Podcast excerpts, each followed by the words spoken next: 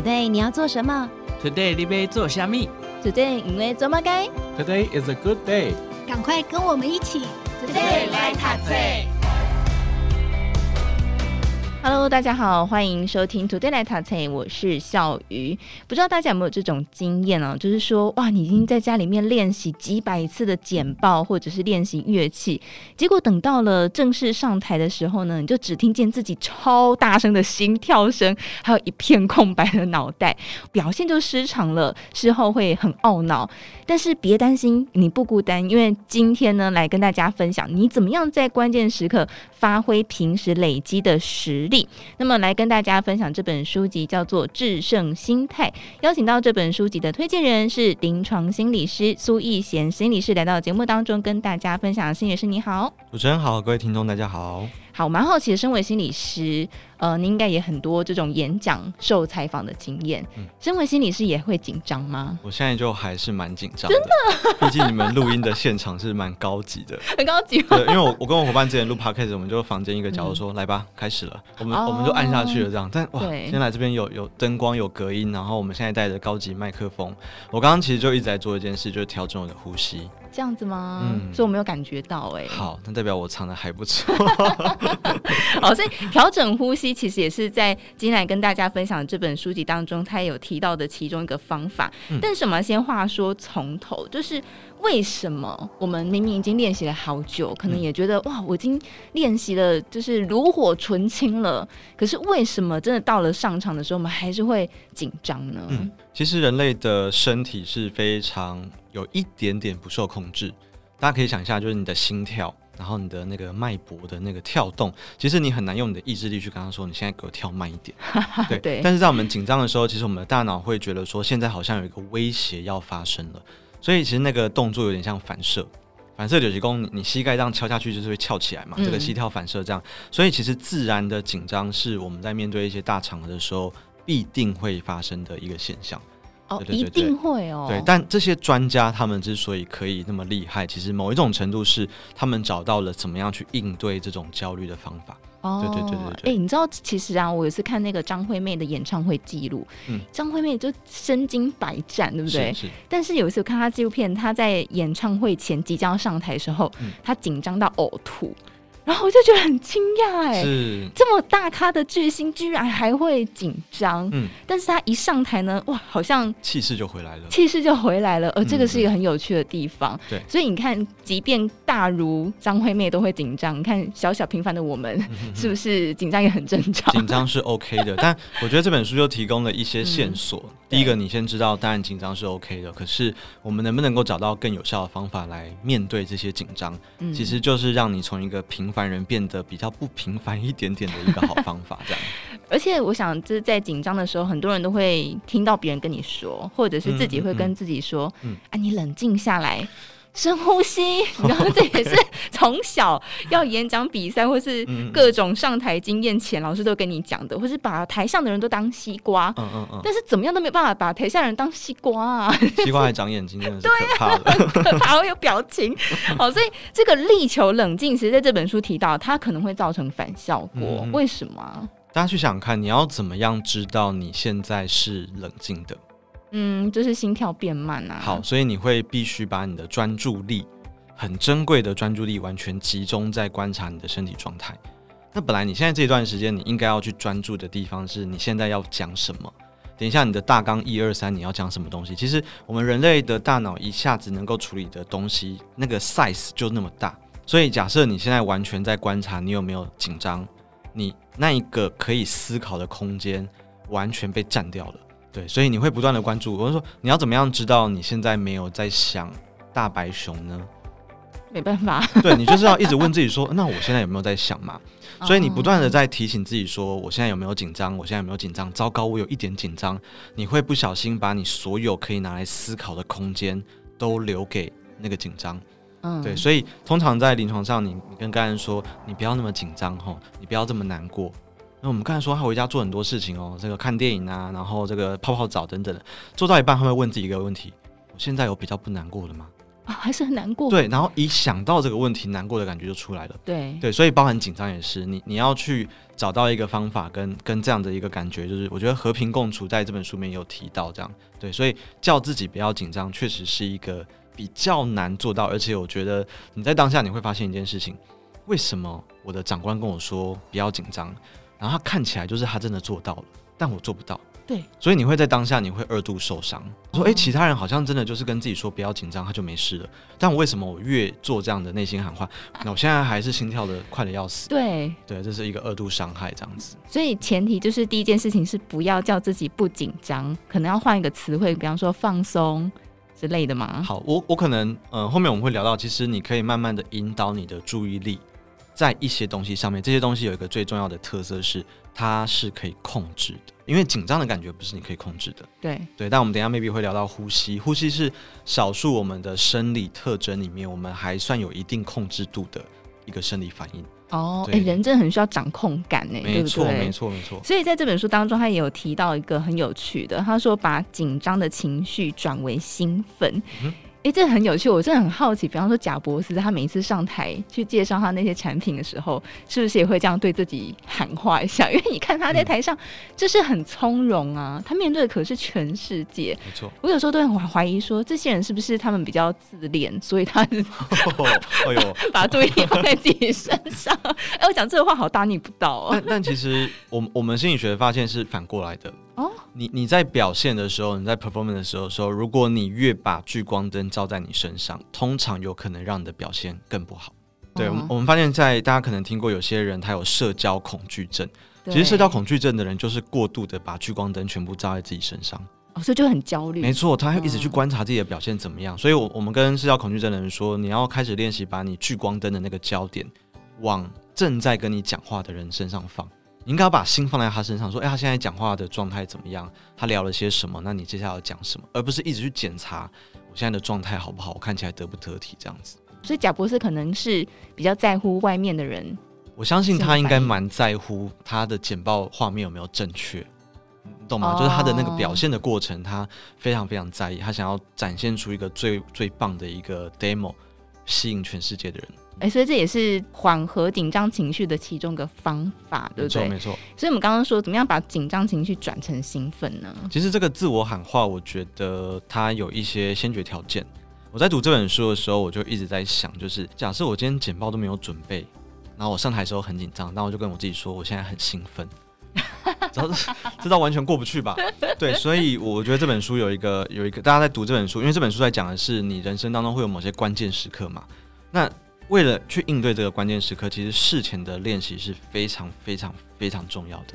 就并不是说你可以看完这本书，然后你就可以打遍天下无敌手，甚至简报都不用准备。其实不是的，在大量的练习之后，我们的身体会有一些记忆，所以你甚至知道看到简报的第一张图，你第一个知道讲什么，立刻就想到了。在那个情况之下，你才可以去说：“诶，现在我的心跳有点快。”当然，一开始我可以理解这是一种紧张的感觉，但会不会是其实我的身体也有点期待？接下来终于有一个机会，我我可以去好好的去展现我练习的一个成果。对，所以我觉得这个内心喊话有一个最重要的前提，就是你真的问心无愧，真的做了足够的练习，你把身体的这些紧张的讯号全视为它是一种期待，它是一种兴奋。你知道上台之前，我觉得阿妹，你说那个他那个呕吐真的是紧张吗？我觉得也不一定，会不会是哇，真的好久没有跟歌迷朋友见面了，那个兴奋的感觉就一下子涌现，然后身体交感神经活化之后，你就。动不掉，就呃，刚吃太多东西，全部吐出来，这样，对对对。哦，哎、欸，我觉得人的身体真的是一个很奇妙的事情，因为呢，我记得有一次我也是要接受人家采访，结果我的路程距离抓错了，导致我一整路上都要用奔跑的。OK，所以其实，在采访前我不太紧张的，可是因为跑跑跑跑到现场，哇，没有太多时间喘息，我接着接受采访，结果因为那个心跳跟呼吸很急促，就显得。我好像很紧张，对，所以我就觉得哦，这个生理的反应其实会很大的影响到心理的反应，哎，这是一件很有趣的事情。嗯、对，身心互相影响。对，所以在作者的这本书当中，他有提到一件事情，叫做集中练习七步骤。嗯，那我想就像刚刚我们苏贤心理师有提到，你前面做了足够准备之后，你才把这个精力放在集中练习第七步骤。那这个七步骤是什么？然后呃，从心理师的角度来看，这个跟心理学上面有没有什么样的呼应呢？嗯，我觉得这本书里面就提供了蛮多这种小小的练习，大家都可以自己亲身实验看看。对，因为每个人适合的 paper 可能不太一样。那我们先简单跟大家分享一下，就是这个七步骤的那个方法，这样子。好，当你准备要去做一件事情，然后这件事情可能对你来说是一个新的。过去没有什么机会实验的那种一个任务，好了，你可以在任务真的要执行之前，先试着用这个七步骤来让自己的状态 ready for 这一个 performance。好，那作者第一个邀请大家要做的事情是先想清楚，我接下来这段时间我的目标到底是什么？就比方说，呃，我要我今天的目标是我要来完成这一场访谈，而且我希望。可以带给大家一些收获。好，我们第一个要先清楚的定义我今天的那个意意图是什么。好，那第二个步骤是我们稍微把这个意图就放在心中，我们接下来稍微去缓和一下我们现在身身心的状态。所以第二个步骤叫挑出一个焦点。在这本书里面，那个作者就说，你可以先把眼睛啊放在远方的某一个角落。就看着那边没有意义的角度，对对对，你就只是让自己的心稍微慢慢的和缓下来，对，找到一个焦点。那接下来呢，一边的去调节你的呼吸，对，因为我们刚刚讲，其实呼吸是我们少数还算是有自主权的一个生理的反应，这样子。好，慢慢的呼吸。然后他说用鼻子吸气，用嘴巴吐气。我觉得这倒是看人，然后简单来说，把你的呼吸的速度放慢。通常我们在紧张的时候，呼吸慢慢缓下来，这是很好的一个开始。那第二个，我们可以来放松的是我们身体的肌肉。对，你可以观察一下，我我自己的观察，我在比较紧张的时候，我就会手部会很僵硬，对对，就会变成一个很奇怪的机器人的那个动作。那当你发现之后，你就慢慢的把这样子用力的状态松下来。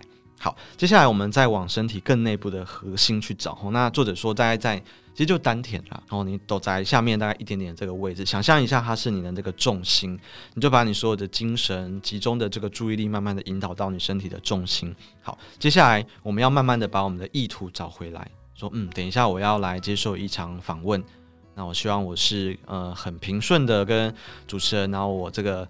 很投入的和大家分享一些重点，这样子，所以你可以用一些些简短的话语，比方说分享好的东西是我等一下的重点，分享很棒的东西，嗯，很棒，很棒。透过这样的一个引导，让自己的心慢慢的可以平静下来。最后一个步骤叫引导能量了。然后他说，就是我们刚刚在第二个步骤可能看的 maybe 是远方等等的，因为等一下我们就要进入这个空间了，对，所以我们把这个能量跟现在这个空间做一个连接，然后让自己慢慢的进入这一个。要表现的地方哦，这也很重要，因为你在一个陌生的场合、陌生的空间就会紧张，是很正常的。对，所以你想想象一下，你今天进来之后，你把你一部分的 energy 放在这个地方，让你的身心比较习惯，说这是一个安全的地方。等一下我们可以好好的表现。对，那我觉得这个练习很棒，因为它其实一直在引导大家去呃调整一个东西，就是注意力。对，我们我们在紧张的时候，多半都是因为我们把注意力放在。比较不适合放的地方上面，就我们刚刚讲的，就是你现在明明需要表现，你现在需要好好的听主持人说话，但你其实一直在想的是我的心跳现在怎么那么快？对，你的那个聚光灯的方向就没有调对哦。那这个七步骤刚好透过一个由外到内再到外的方式。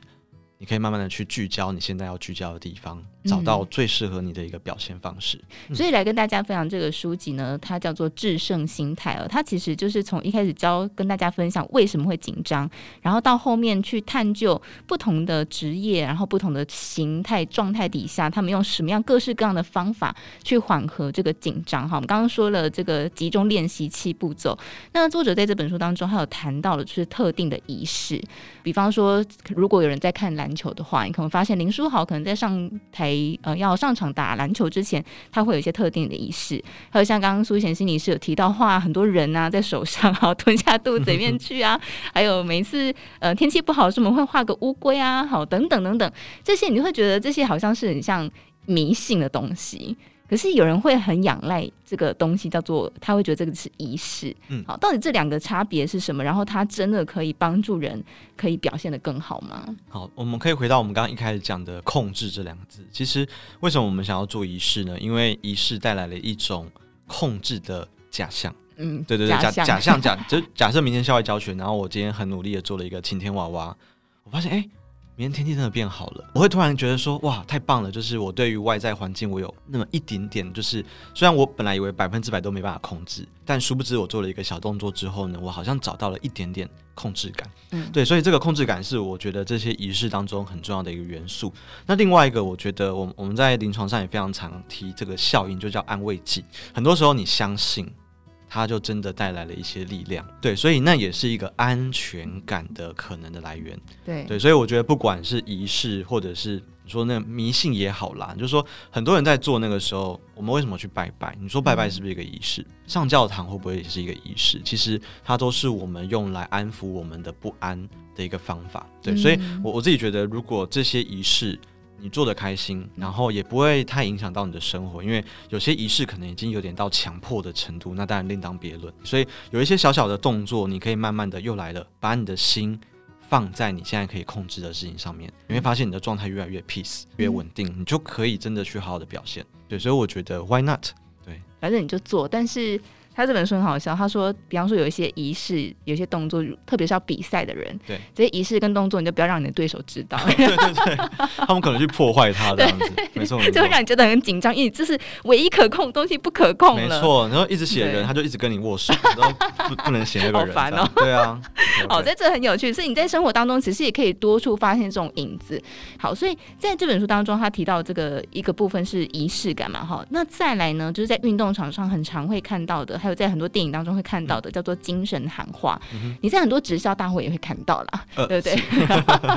好，所以 最近那个、呃、啊，你知道，就是这个前阵子的选举场合，其实也非常常看到哦，动算是不是？是不是？这其实也是精神喊话。你知道，其实我每次看到都不能理解。但你知道，现场的那个渲染力，很多时候是被创造出来的，因为人多，那一个情绪是会。其实书里面有提到这个感觉，情绪是会互相传染的。你一开始想说，嗯，大家怎么那么热情？可是你在那边待久，你就会觉得你的身体开始心跳加速。对对对对对，所以其实就社会心理学就在研究这个，就是说一群人的那个状态跟一个人很多时候是不一样的。而且团体的仪式会比个人仪式更有力量。你看是不是？就是那些、嗯、那些场合为什么都是大家一起？对。呃，篮球比赛之前大家会围成一个圈圈，然后一二三哈什么什么之类的。对对对对对。那那都是团队的那个凝聚力，哦、互相把大家连在一起那种魔法。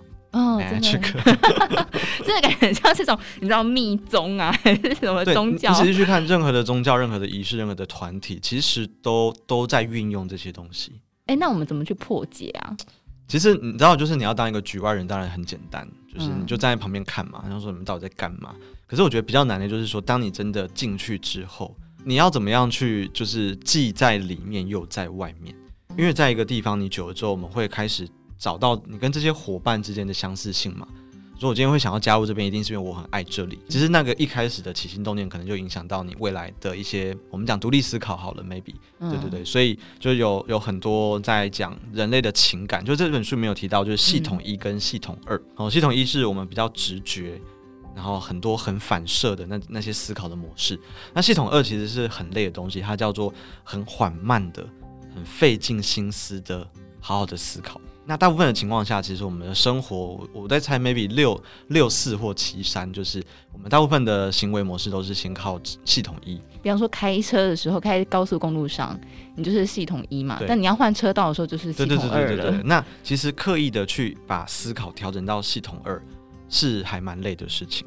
对，所以就是不喜欢动脑这件事情是有它的原因的，因为大脑会耗费比较多的精力去做这件事情。没错，哎，大脑真的是一个很懒惰的器官，没错，对不对？好，所以怎么样去欺骗自己大脑，去了解它是一件很有趣的事情。好，所以我们刚刚其实前面有稍微提到，就是说，呃，作者有提到说，正式上场的时候，你把重点放在投入而非产出，嗯，哦，会有更容易有更好的表现。哎，我觉得这点也蛮有趣的，所以可以请心理师跟大家分享。一下，好，我们我们一样用我们刚刚讲的控制感这件事情来思考。我大家可以去想一下，就是投入过程你的重点要放哪边，跟你最后的产出哪一个比较是我们可以控制的？投入啊，答对了。所以这些精神喊话都会邀请大家，就是我们先不要去想那些不是我们可以想的事情。比方说今天比赛到底谁会赢，其实教练也不知道，但教练会跟大家说，那不是我们现在最重要的事。我们最重要的是，我们下一场到底怎么打。你怎么样把你现在这个角色扮演好？对，所以在精神喊话的这个章节里面，作者有提到三个精神喊话比较适合讲的东西，我觉得也蛮适合跟大家分享。第一个是，如果我们真的要喊话，我们尽量不要喊一些就是太模糊的东西，我们反而要让大家知道我们接下来的重点是什么。那第二个是我们要让大家更凝聚在一起。其实，其实我们需要被提醒一个东西，是我们今天为什么一起在这边。哦，人很喜欢找寻这个原因，没错，对对对。当你的心一直很紧张的时候，你就会忘掉这一个。你就会想说啊，万一今天输了怎么办？万一今天输了怎么办？但你的教练会跟你说，那个是不是重点？重点是我们今天为什么一直在这？我们要创造传奇哇！哇，好激励人心啊！我是鸡皮疙瘩都起来了，真的。好，那第三个可以使用的精神喊话，就是比较像同理心的语言，就是大家都好累，我们都终于走到这一步了。所以我觉得大家，如果你想要看今天喊话，你就真的去看那些球赛的那个报道。或者是球赛的那个转播，教练到底在球员耳边喊了些什么？我觉得那都是需要精心去安排的。怎么样让一个非常焦虑、非常紧张，甚至已经落后十分的球队，他的心可以立刻因为这几句话被照顾到？所以你知道，现在在很多球场上，就是很多呃竞赛的选手，他们的团队除了教练跟物理治疗师之外，有很多单位会找心理师进去，因为这种失常其实就是压力在搞鬼。对啊，对啊，嗯、所以苏以前心理师也是被呃没有没有啦，我是耳闻，我是耳闻，就是我们我们圈内就是有有心理师，他的工作就是照顾这些需要长期面对这种不确定性的运动赛事的人。就我所知，之前最近的是什么冬奥吗？其实就是我们台湾的代表队里面好像也有就是心理相关背景的一起出去。哦，好像其实真的蛮需要的，因为他们面临的那个压力是比一般人更大的。没错没错，你说一般人可能就是光是台下两三百人就紧张的要死，他们面对可能是全世界转播。没错，我也常很好奇他们怎么去面对这些压力的。哈，这些可能就是在这本书当中都会找到。嗯，好，所以我们最后来请心理师跟大家分享。我们刚刚一直讲到说，就是身体跟心理会互相的做一些影响。可是有些人真的是，比方说在考试前他就一直跑厕所，嗯，或者是就一直拉肚子，然后结果那一天就考得很不好。我们常会听到这种故事嘛，嗯、所以对于这种身体上好像很难控制的这些朋友，有没有什么建议可以给大家呢？好，我觉得那，如果真的是因为情绪、因为焦虑，你的身体已经不受控了，当然第一个我们可以比较鼓励是大家说，我们当然还是去检查一下身体的状况啦。对，因为 maybe 你一紧张就是那边出问题，会不会那边天生就比较脆弱一点？所以也许有些生理上的协助，我们可以先做。那另外一个是我们在临床上处理焦虑，其实我们不断的跟个人去强调一个概念，就是今天你的身体会那么紧张，背后一定有原因，对，所以你可能需要一个空间、一个时间去把那个原因找出来。那其实像智商就是创造一个这样的过程。嗯，我说你每次在考试之前，你到底脑袋瓜在想什么？对，后来才发现原来他一直一直非常担心，他没有办法继续维持前三名这件事。所以很多完美主义的人其实都是焦虑的，这个头号的这个会来找的人这样子。所以你怎么样去调整你的心态？就是你的焦虑其实在告诉你一些事。那另外一个去转念的一个点是，今天如果焦虑是一个善意的提醒，所以我们在面对焦虑的时候，你去想一下，你是不是常常是用硬碰硬的方式要把它赶尽杀绝？对，因为很多焦虑症的患者都是觉得焦虑就是一个大问题，消灭它，消灭它，我就是要处理它。嗯、但就会回到我们刚刚一开始讲的，嗯、我要怎么样知道我有没有搞定焦虑呢？我现在有没有焦虑？还是有？完了，我失败了。对对对，所以其实我们近代的心理治疗策略是找教我们的个案找到一些方法，比方说放松的技巧，我刚刚讲的呼吸，或者是调整你的思考模式，嗯、去知道说身体会焦虑，很多时候是正常的。你不要因为你的焦虑而焦虑。就是这样，焦虑就少了一半。当然，这都是大方向，然后就是书里面有提到很多一些练习，我觉得也还蛮欢迎大家去试试看的。嗯，好，所以最后来用个我自己的故事做个小总结，就是我女儿呢前段时间要参加书法比赛啊，耶，因为书法比赛已经是一个很不受 很静态的，对，静态，你就是自己写自己的，对。但是她一直跟我说：“妈妈，我好紧张哦。”然后我就一直想不透到底紧张原因是什么，嗯嗯，所以我就问她：“你觉得如果你写不好会发生什么事？”嗯嗯，她就说：“我觉得班上同学会讨厌我。”哎。对然后就觉得哦，原来他担心的事情是、这个、有一个心结在那边。对、嗯、对，所以这每一个人背后的原因都不一样，你需要去找出来。没错。好，所以今天来跟大家分享这本书呢，叫做《制胜心态》哦。你找出原因之后呢，再透过呃作者分享的这些方法，你就可以很好的去跟你的紧张和平共处，然后找到可以让你在关键时刻很好完美发挥的这个状态哦。好，那今天来跟大家分享《制胜心态》这本书籍给所有的听众朋友。那么也再次感谢我们的临床心理师苏玉贤心理师来到节目当中。跟大家分享，谢谢，谢谢大家。好，谢谢大家今天的收听。如果对于今天我们所介绍的书籍有兴趣的朋友，欢迎大家可以在资讯栏这个地方找到购书连接。这个连接是到我们金周刊官方网站，在金周官网上面买书是不用运费的哦，所以欢迎大家可以多多的参考。如果喜欢我们的节目，或是对节目有任何的想法，都欢迎你留言告诉我们，我们会非常开心的。也欢迎你可以动动手指头按订阅，或者是分享我们的节目给你的朋友。再次感谢大家的收听，我们下次见，拜拜。